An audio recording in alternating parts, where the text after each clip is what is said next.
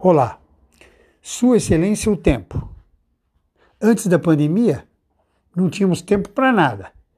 Ah, não, não ah, consigo, não tenho tempo, minha agenda está apertada, chego em casa tarde, é, principalmente para as questões ligadas a lazer, atividade física, é, leitura, ouvir a música que você, as músicas que você gosta.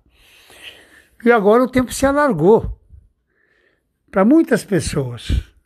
Infelizmente não, é, não são para todas as pessoas, mas para muitas o tempo se alargou. Então a oferta de tempo está enorme. Eu lembro do Carlos Drummond de Andrade, uma frase interessante dele. E agora, José?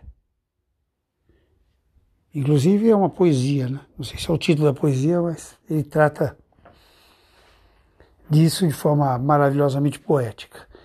E a pergunta é: e agora, José? O que, que nós vamos fazer com tanto bem precioso? Qual bem precioso? O tempo. Por mais que a gente se ocupe, que alguns trabalham com home office, outros arrumam uh, a casa e tem uma relação diferente com a família. Mas assim mesmo, para muitas pessoas sobra bastante tempo.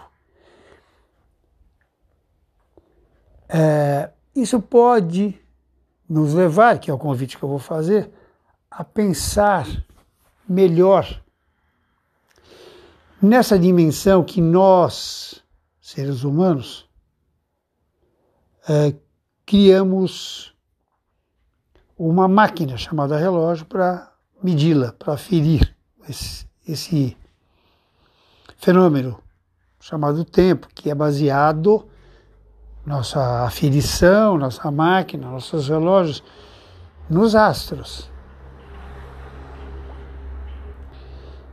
E nós temos um, uma vida limitada pelo tempo. Nós temos um percurso de tempo limitado, nascer, viver e morrer.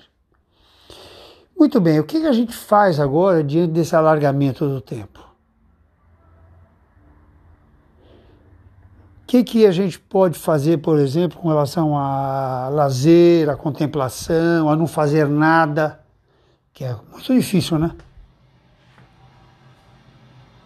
Não fazer nada. Primeiro que a gente sempre está fazendo alguma coisa, mesmo quando diz que não está fazendo nada. Pode não estar tá fazendo nada ó, em termos produtivos, em termos objetivos, mas sempre a gente está ali se deleitando com a vida, ó, olhando para o teto, olhando para o vento batendo na árvore. Para finalizar esse convite a pensar no tempo, na sua excelência o tempo, eu vou citar os gregos que dividiam em dois: o tempo cronológico, que é o tempo prático, objetivo, mensurável, né? matemático, e o tempo kairos, que é o tempo subjetivo, o tempo da poesia, o tempo da metáfora, o tempo das representações, o tempo das oportunidades. Pense nisso. Até o próximo encontro.